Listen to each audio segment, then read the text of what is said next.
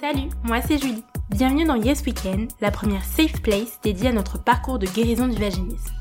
Ici, on va partager nos blocages, nos déclics, mais aussi nos progrès. Pour se motiver ensemble à guérir définitivement du vaginisme. Et tout ça dans la joie et la bonne humeur. Alors, tu nous rejoins?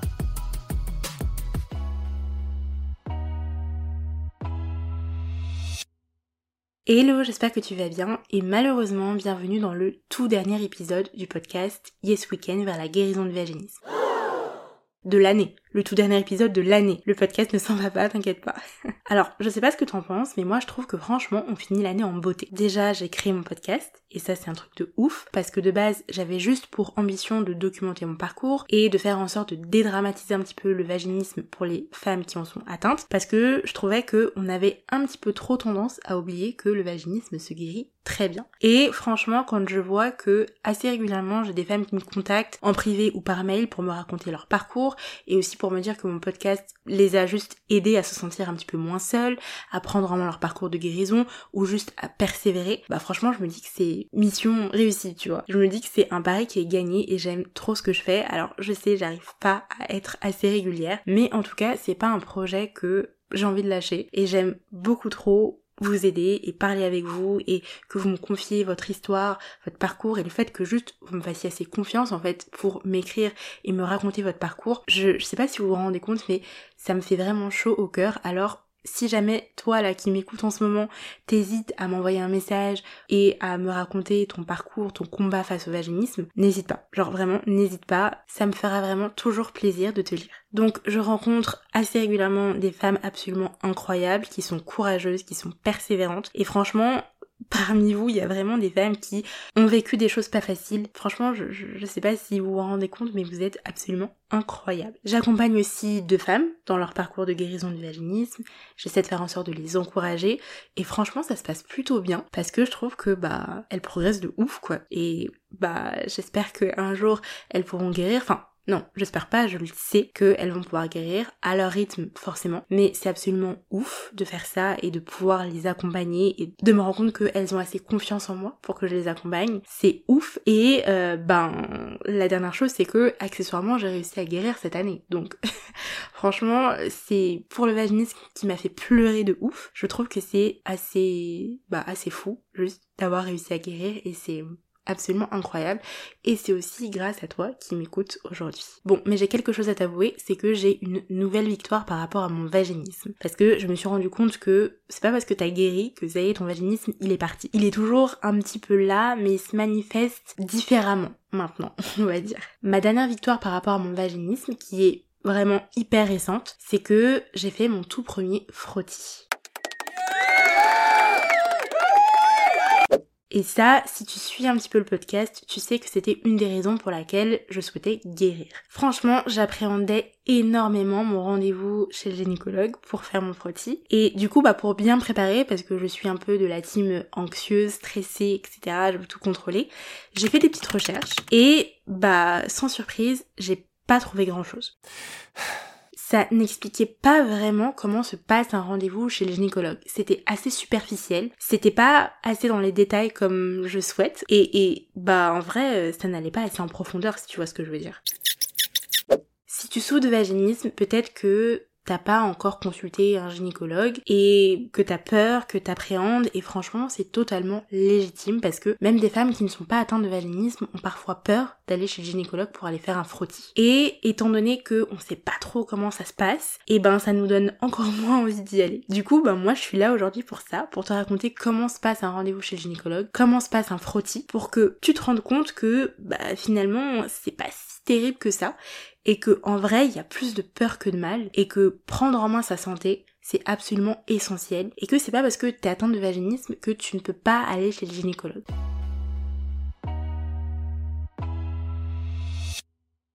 Du plus loin que je m'en souvienne, je crois que j'ai toujours eu un petit peu peur d'aller chez le gynéco. Non, un petit peu j'ai dit. Vers mes 15-16 ans, mes parents ont commencé à me dire euh, bah Julie, il va falloir que on prenne rendez-vous pour toi pour aller chez le gynéco, pour voir si tout va bien. Et franchement, j'avais tellement peur, j'étais vraiment tétanisée.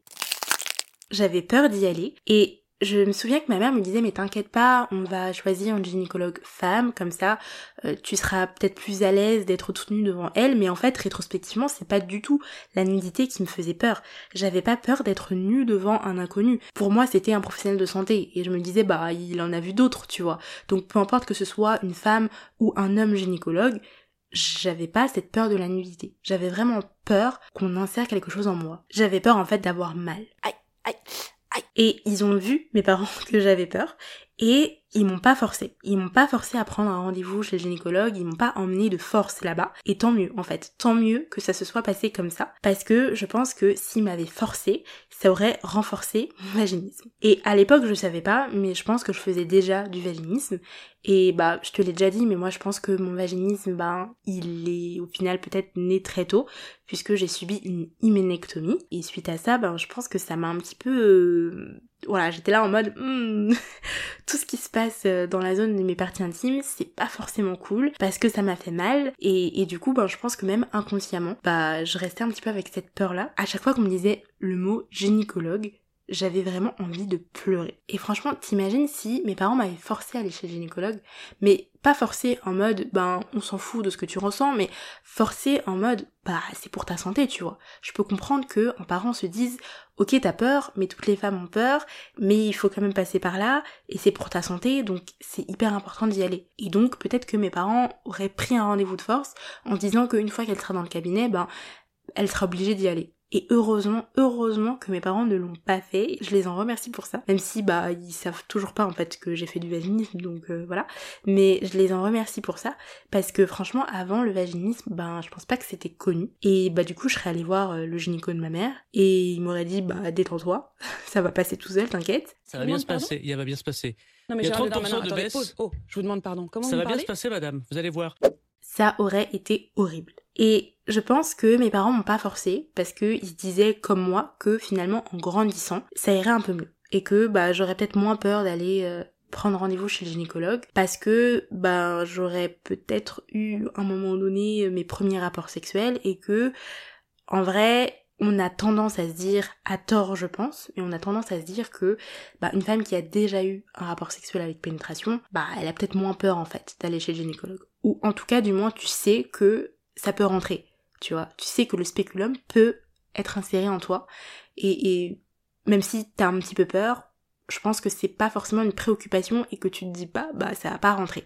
Alors qu'une femme qui est atteinte de vaginisme, peut-être que c'est une préoccupation supplémentaire et donc c'est du stress supplémentaire. Donc moi je me disais qu'en grandissant ça allait passer, mais ça s'est pas passé comme prévu du coup puisque j'ai fait du vaginisme et euh, bah j'avais encore moins envie d'aller prendre rendez-vous chez le gynéco. Donc bah tu sais ce qui s'est passé, je commence mon parcours de guérison du vaginisme, j'arrive à guérir, mais je me dis Hmm, j'ai quand même envie d'attendre.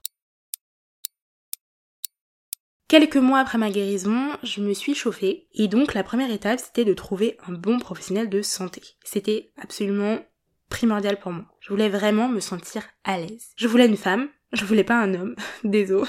J'ai absolument rien contre les hommes mais franchement je pense que, je sais pas, euh, avec mon vaginisme je me sentais plus à l'aise avec une femme et euh, je voulais aussi une sage-femme et pas une gynécologue parce que bah, je sais pas, mais il y a une, une croyance probablement euh, qui est que les sages-femmes sont plus sympas que les gynécologues. Et, et franchement, je pense que c'est faux en vrai, parce que je pense qu'il y a des gynécologues qui sont totalement compétents et qui sont hyper sympas et hyper bienveillants.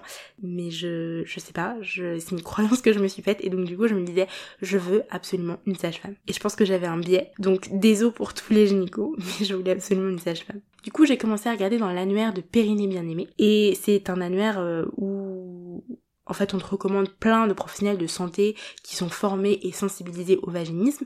Et ce sont des femmes qui sont elles-mêmes atteintes de vaginisme ou d'autres troubles sexuels qui euh, te recommandent euh, ces professionnels de santé-là parce qu'elles sont déjà allées les voir et elles te disent que bah, c'est bon, c'est safe, tu peux y aller les yeux fermés. Du coup, j'ai trouvé une sage-femme, je l'ai appelée, elle avait une voix d'ange. Et là, j'étais absolument conquise. Je me suis dit, c'est bon, c'est elle que je veux et pas une autre. Euh, je m'en fous, même si je dois traverser tout Paname pour aller la voir, c'est elle que je veux aller voir. Du coup, je prends mon rendez-vous sur Doctolib. Mon rendez-vous est programmé pour dans un mois.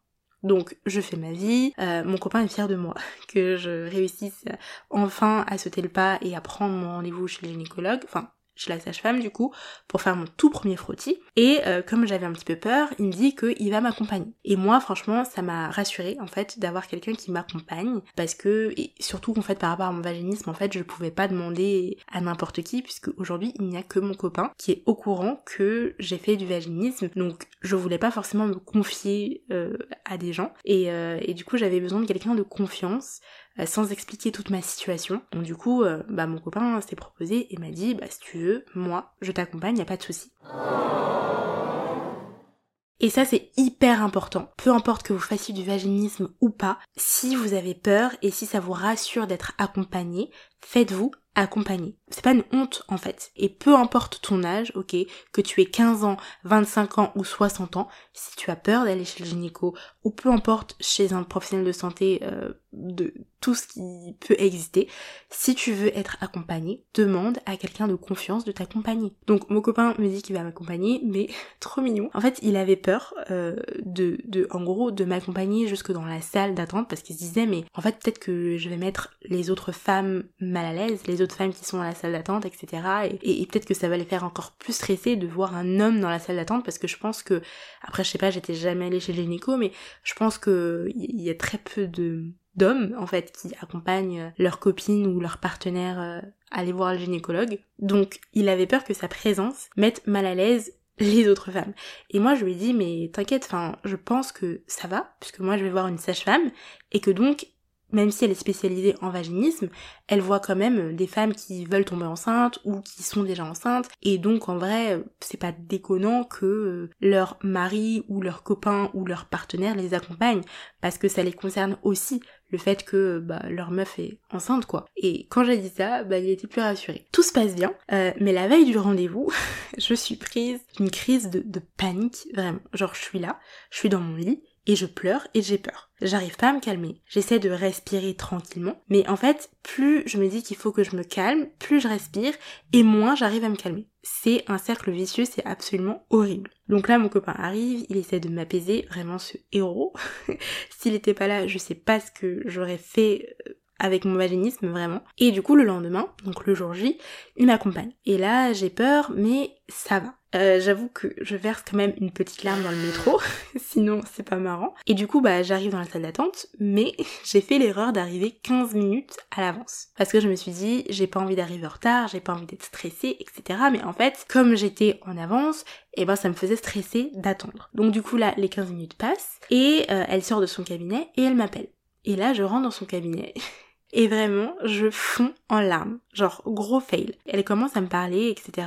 pour me dire bah, pourquoi est-ce que je viens? Et là, je fonds en larmes, vraiment, devant elle. Et là, elle me dit mais, mais, mais qu'est-ce qui se passe et tout? Genre, elle était trop gentille. Elle m'a grave mise à l'aise. Euh, elle m'a tendu un mouchoir. Et elle m'a demandé ce qui n'allait pas. Et moi, je lui ai dit, bah, en vrai, c'est mon tout premier rendez-vous chez le gynécologue. Et j'ai peur parce que je sais pas trop comment ça se passe. Et en plus de ça, j'ai fait du vaginisme. Donc, en vrai, j'ai quand même un petit peu peur que, bah, finalement, ça ne rentre plus, quoi. Et, euh, et, en fait, je me posais tellement de questions que j'avais peur. Et c'était aussi la première fois que euh, je parlais à un professionnel de santé en face à face. Parce que avant j'avais déjà consulté une sexologue, donc celle qui euh, m'a dit que je faisais du vaginisme, mais euh, on était par téléphone en fait. Et, euh, et, et, du coup bah je l'ai jamais rencontré en face à face. Et donc là ça me faisait vraiment hyper bizarre de rencontrer quelqu'un en face à face et de lui dire bah oui j'ai fait du vaginisme et j'avoue que parfois j'ai encore un peu peur de retomber dedans. Et là elle a tout de suite compris.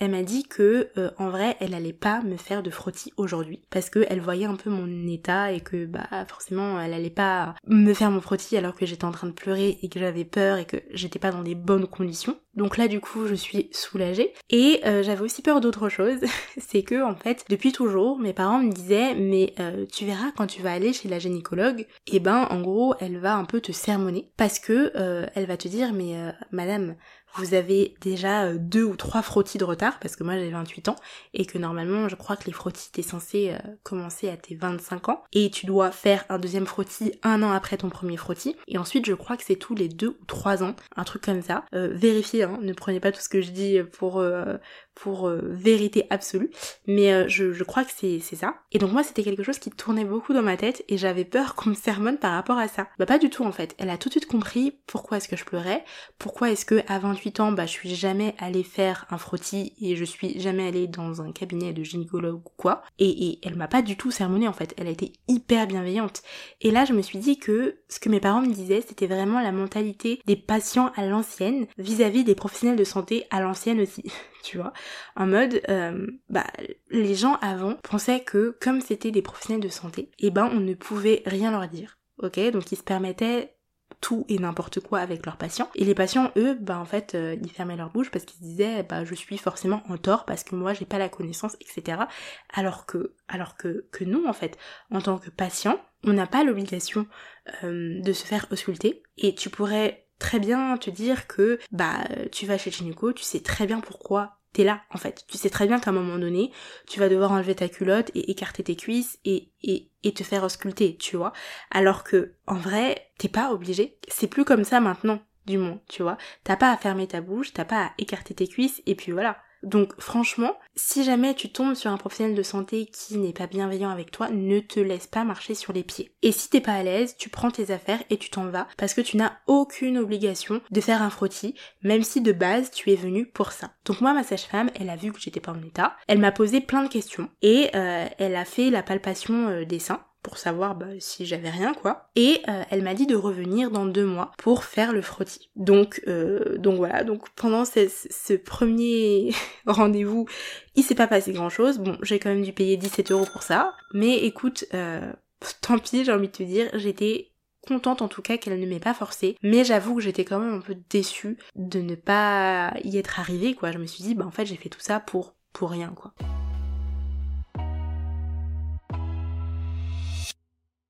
J'ai pris rendez-vous un mois plus tard et euh, une semaine avant mon rendez-vous, j'ai décidé de m'entraîner avec mes dilatateurs pour me rassurer. Parce que oui, il m'arrive encore de reprendre parfois mes dilatateurs aujourd'hui pour me rassurer et pour me dire que même après ma guérison, ça passe. Ça, c'est une autre problématique dont je te parlerai juste après. Mais oui, il m'arrive de reprendre mes dilatateurs rien que pour me rassurer. Donc je me suis un peu euh, entraînée pendant une semaine, euh, je suis allée jusqu'au dilatateur 5 euh, sans douleur, sans problème, etc. Et du coup bah j'étais rassurée. Donc en fait la veille j'ai pas fait de crise de panique. Le jour J mon copain m'accompagne encore une fois et cette fois-ci j'ai pas fait la même erreur que la dernière fois. J'arrive pile à l'heure dans la salle d'attente. Je suis prise direct et elle se souvient de moi et elle me demande si aujourd'hui je suis prête à faire mon frottis et si je vais mieux. Donc moi je lui dis oui, euh, pas de souci, je me dis cette fois, je suis pas venue pour rien. Donc elle me dit d'enlever mon bas et euh, elle me montre le spéculum, elle me dit mais vous avez déjà vu un spéculum et tout, moi j'ai dit non, j'avoue, j'ai jamais vu et tout. Donc elle me le montre et là je vois le spéculum et je me dis mais en fait c'est un peu la taille du détroit, tu vois. Donc franchement ça me rassure instantanément. Je me dis si je suis capable d'aller jusqu'au 5 et même plus encore, tu vois. Bah en vrai, un spéculum de la taille euh, du dilatateur 3, ça devrait aller, tu vois. Donc je me place sur euh, sur la table là ou le sorte de fauteuil, je sais pas trop ce que c'est et je mets les pieds au niveau de mes fesses et j'ai les jambes écartées. Et là, franchement, je n'avais qu'une seule peur et c'est trop ridicule de dire ça et de penser ça. J'avais peur de péter. en vrai, genre, je me disais, imagine, je suis là, j'ai les jambes écartées, j'ai pas de culotte du coup, donc euh, voilà. La, la meuf, la sage-femme, elle est là, elle a sa tête entre mes cuisses. Imagine que je lui pète au visage. J'étais trop stressée en plus. Et franchement, je sais pas toi, mais moi quand je suis stressée, il m'arrive que euh, mon ventre soit un peu chamboulé, si tu vois ce que je veux dire. C'est vraiment le stress qui fait ça. Donc j'avais vraiment peur de ça, mais heureusement RAS, tout s'est très bien passé, j'ai pas pété, mais j'avais vraiment peur de ça. Donc là, elle me demande si je veux insérer moi-même le spéculum, ou si je préfère qu'elle le fasse, donc moi je dis que je préfère l'insérer. Donc là, elle me met du lubrifiant sur le spéculum. Pour ça, je sais qu'il y a des professionnels de santé qui ne mettent pas de lubrifiant sur le spéculum, parce que euh, ils ont peur que ça fausse un peu les résultats lors d'un frottis. J'avoue que moi, euh, bah elle m'a rien dit quoi. Elle m'a dit c'est pour faciliter un peu l'insertion quoi. Surtout que bah je fais du vaginisme donc ouais forcément c'était un sujet pour moi. Je me disais mais est-ce qu'ils mettent du lubrifiant ou pas? Enfin est-ce que est-ce que est-ce que ça va aller? Est-ce que je vais réussir à l'insérer s'il n'y a pas de lubrifiant? Et donc du coup moi elle en a mis. Donc elle me met du lubrifiant sur le spéculum, elle me le donne et je l'insère et là tout pendant que je l'insère donc elle regarde un petit peu et elle m'encourage de ouf. Elle me dit que je suis sur la bonne voie, que c'est très bien, que ça rentre sans aucune difficulté. Et, euh, et moi aussi, je me rends compte que ça rentre sans aucune difficulté, ça rentre vraiment sans aucune douleur. Mais genre, normalement, il n'y a pas de raison que ça rentre euh, avec douleur puisque je suis déjà habituée à insérer des choses dans mon vagin. Donc une fois que j'ai inséré le spéculum jusqu'au bout, elle prend le relais et c'est là que les choses se corsent un petit peu. Donc là elle me dit que j'ai pas forcément inséré le spéculum droit, donc du coup elle le remet droit et ça me fait un petit peu mal mais ça va. Là où ça m'a vraiment fait mal, c'est quand elle a ouvert le spéculum. Et je sais pas de combien elle l'a ouvert mais j'ai vraiment eu l'impression qu'elle l'avait ouvert hyper grand. Je, je sais pas pourquoi. Et franchement je l'ai senti. Aïe, aïe, ça m'a fait mal et ça m'a fait mal vraiment 3-4 secondes le temps qu'elle place le spéculum sur le col de l'utérus. Et, je pense que le col de l'utérus c'est une partie qui est assez sensible quand même. Mais une fois qu'elle l'a trouvé, et elle l'a trouvé hyper rapidement, après en même temps c'est une professionnelle de santé donc euh, elle sait ces choses-là, euh, la douleur est vite partie. Donc là elle prend son sort de coton-tige, là elle fait le prélèvement, elle frotte un peu partout et franchement je sens rien du tout. Donc là, imagine-toi, je suis allongée, j'ai pas de culotte, j'ai un truc qui m'écarte là. Et il y a une inconnue qui est devant et qui voit en fait mon vagin comme jamais je ne le verrais. Mais honnêtement, j'étais pas mal à l'aise. Et franchement, ça a pris vraiment moins d'une minute. C'était hyper rapide. Et là, elle me dit, bah ça y est, c'est fini. Et elle retire le spéculum. J'ai eu un tout petit peu mal quand elle a retiré, mais ça va. Et donc là, je suis trop contente. Je me dis, ça y est, je l'ai fait. Jusqu'à ce qu'elle me dise que elle doit réaliser un toucher vaginal. Et là, je me dis, mais ça n'en finira donc jamais. Alors, il n'y a, pas de, fin à ce truc. Et donc là, en gros, pour t'expliquer un peu le toucher vaginal, euh, elle insère son doigt dans ta elle m'a dit qu'elle allait toucher mes ovaires. Elle met un peu son doigt vers la gauche et euh, avec sa main qui est à l'extérieur de toi, donc avec son autre main, elle va venir toucher un peu ton bassin au niveau des ovaires. Ensuite, elle va de l'autre côté et elle fait exactement la même chose. Et elle doit aussi toucher ton col de l'utérus. Et par contre, juste quand elle a touché mon col de l'utérus, ça m'a fait un petit peu mal, mais encore une fois, ça m'a l'air d'être normal parce que c'est une zone qui est un peu sensible. Et donc là, en gros, si elle sent un truc bizarre, elle va te recommander de faire une échographie ou autre. Mais moi, elle m'a dit qu'elle sentait rien du tout, donc bah que c'était bon. Et franchement, quand elle a inséré son doigt, ça m'a pas fait mal du tout. Et donc là, elle a retiré son doigt, j'ai pas du tout eu mal, et c'était fini. Genre vraiment, le tout, je pense que ça a pris 3 minutes, quoi. Même pas. Et j'étais tellement fière de moi que je me suis mise à pleurer. Voilà. Ce qu'il faut savoir, c'est que moi, que ça aille bien ou que ça aille mal, je pleure tout le temps.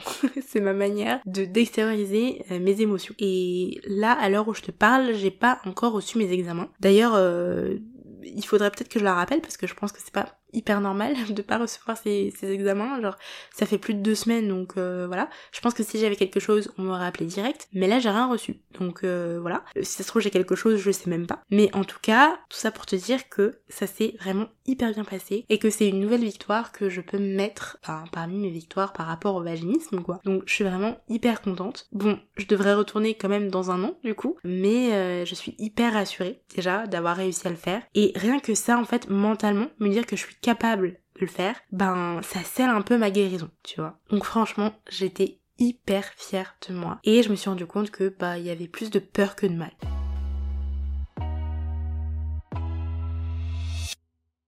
Tout à l'heure, je t'ai dit que il m'arrivait encore parfois d'utiliser euh, mes dilatateurs. Et je pense que tu peux trouver ça bizarre parce que bah tu vas te dire mais euh, pourquoi je les utilise encore Tu vois, si je suis guérie, normalement la pénétration vaginale avec mon copain suffit.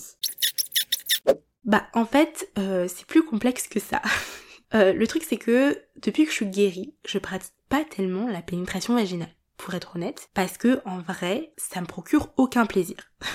Et franchement, je suis un peu déçue. En fait, c'est comme un peu un film qu'on t'a teasé de ouf et tout, tout le monde t'a dit que c'était trop bien. Et finalement, toi, quand tu vas le voir, bah tu te rends compte que c'est éclaté au sol. Et, et en fait, le truc c'est que comme j'éprouve pas de plaisir, bah j'ai pas forcément envie de pratiquer la pénétration vaginale. Pour moi, en vrai, ça n'a aucun intérêt si j'éprouve pas de plaisir. Et du coup, ben, je peux très bien passer 2-3 semaines sans pénétration vaginale. Et quand j'en ai une, ben, au début, ça fait un petit peu mal parce que je pense que, bah, je garde pas cette habitude, mais au moins, la douleur part assez rapidement. Mais du coup, le fait de ne pas pratiquer la pénétration vaginale assez régulièrement, ça me donne quand même un peu la sensation de ne jamais pouvoir m'habituer à la pénétration si je pratique pas assez, en fait. J'ai l'impression que à chaque fois que je vais retenter, eh ben, j'aurai toujours un petit peu mal avant et que après bah ça va partir même si ça part rapidement mais c'est quand même pas très agréable parce que moi je sais que j'ai vu que j'avais un problème et que je faisais probablement du vaginisme quand j'ai compris que bah j'avais peur d'avoir mal lors de la pénétration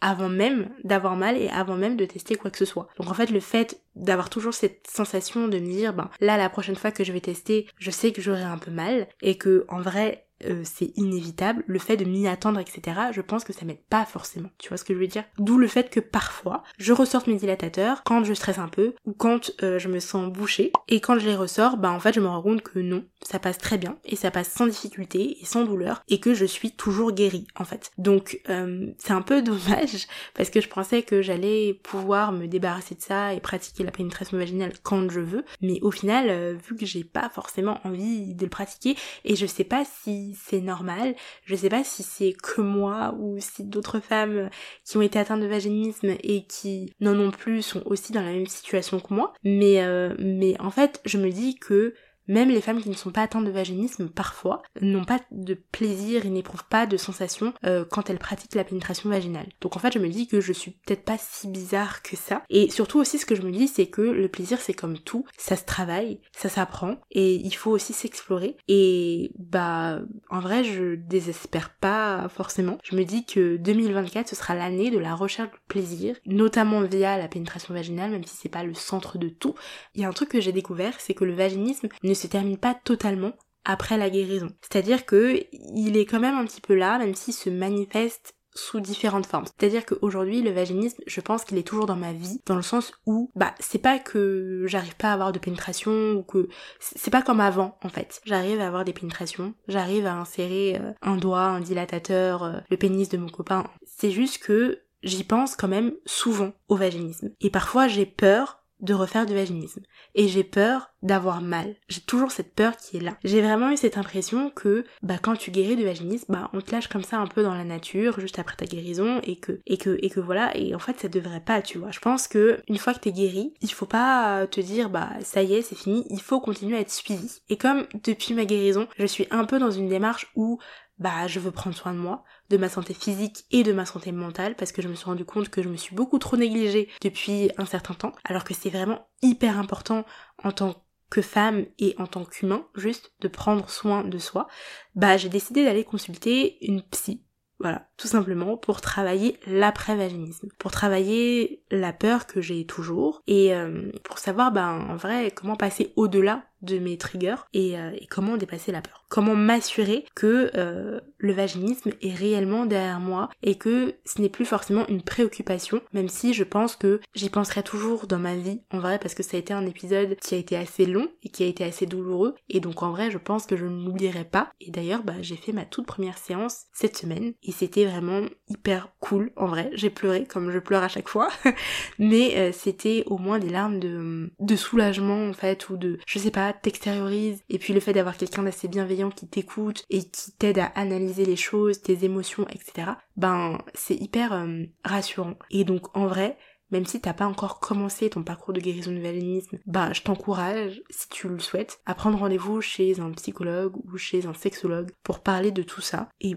pour t'aider en fait euh, à gérer tes émotions, tout simplement. Parce que moi je me disais que, en fait, je, je, je, sentais après ma guérison qu'il y avait encore quelque chose qui était là. Et je me disais que cette fois-ci, je pourrais pas en fait gérer ça toute seule. Que c'était trop pour moi et que j'avais besoin d'aide. Et c'est en vrai ok d'avoir besoin d'aide. Euh, il faut simplement l'admettre il n'y a pas de mal à se faire aider si ça peut te faire avancer, si ça peut t'amener sur le chemin de la guérison totale. Donc toi qui m'écoutes aujourd'hui en cette fin d'année, sache que ce n'est pas trop tard pour prendre soin de toi à tous les niveaux et euh, bah juste arrête de faire l'autruche et de, de tourner le dos à ton vaginisme et à tous tes problèmes en fait de manière générale. Après peut-être que t'es pas encore euh, prête à faire face à tout ça et encore une fois, il n'y a pas de souci chacun va à son rythme, mais une fois que t'es prête, une fois que t'as ce déclic, il faut essayer de faire certaines choses pour euh, aller mieux en fait, pour ta tranquillité d'esprit. Et moi c'est vraiment ça que je veux. Je veux ma tranquillité d'esprit parce que en vrai c'est pas en ignorant tes problèmes qu'ils vont s'en aller tout seuls comme ça comme par magie. Donc arrête d'être dans le déni et fais de toi une priorité pour une fois. Tu vois ce que je veux dire? Parce qu'en fait la moralité de l'histoire c'est quoi? Ça tient en trois points qu'on a vus tout au long des épisodes de ce podcast. Point numéro 1, personne ne peut décider de guérir à ta place. Et, et ça en vrai c'est un peu compliqué à l'admettre parce que bah ça veut dire que quoi qu'il arrive, tu devras forcément à un moment donné fournir les efforts pour aller dans le sens de ta guérison, même si c'est dur. À un moment donné, tu devras forcément puiser en toi pour trouver la volonté et la persévérance d'aller vers ta guérison, même si c'est dur. À un moment donné, tu devras forcément décider de sortir de ta zone de confort pour pouvoir aller vers ta guérison, même si c'est dur. Point numéro 2, à partir du moment où tu acceptes ta situation, eh ben en vrai tu te rends compte que tu as plus de facilité à prendre les choses en main. Euh, tu deviens plus rationnel parce que tu finis par te dire bah à chaque problème sa solution. Et en vrai comme on sait que le vaginisme se guérit très bien, ben il y a un problème, il y a plusieurs solutions qui existent pour pouvoir guérir. Alors ouais c'est chiant, mais au moins il y a une possibilité de s'en sortir et ça c'est c'est ouf en fait. Ça ça donne énormément d'espoir et il faut que tu t'appuies sur ça pour pouvoir commencer ou persévérer dans ton combat vers la guérison du vaginisme. Et point numéro 3, ça je l'ai dit, mais je pense que c'est hyper important de le redire. Le vaginisme n'est pas une maladie incurable. C'est juste, entre guillemets, juste un trouble. Donc, ça se guérit très bien. Il y a différentes solutions pour t'en sortir. Alors surtout ne désespère pas et relativise sur ta situation parce que tu vas forcément finir par y arriver. Et bah honnêtement j'en suis la preuve. Il n'y a pas de raison pour que toi tu n'y arrives pas. Ça peut être plus ou moins long, mais tu peux totalement t'en sortir. Et ça, il ne faut absolument pas l'oublier à aucun moment. Alors réfléchis bien à tout ça, prends soin de toi et on se retrouve l'année prochaine. Bisous Et voilà, c'est la fin de ce podcast. J'espère qu'il t'a plu. À l'heure où je te parle, je suis guérie du vaginisme depuis le 5 août 2023 du coup, et j'espère que je pourrai t'inspirer par mon parcours et te motiver à guérir définitivement du vaginisme toi aussi. On se donne rendez-vous dans le prochain podcast.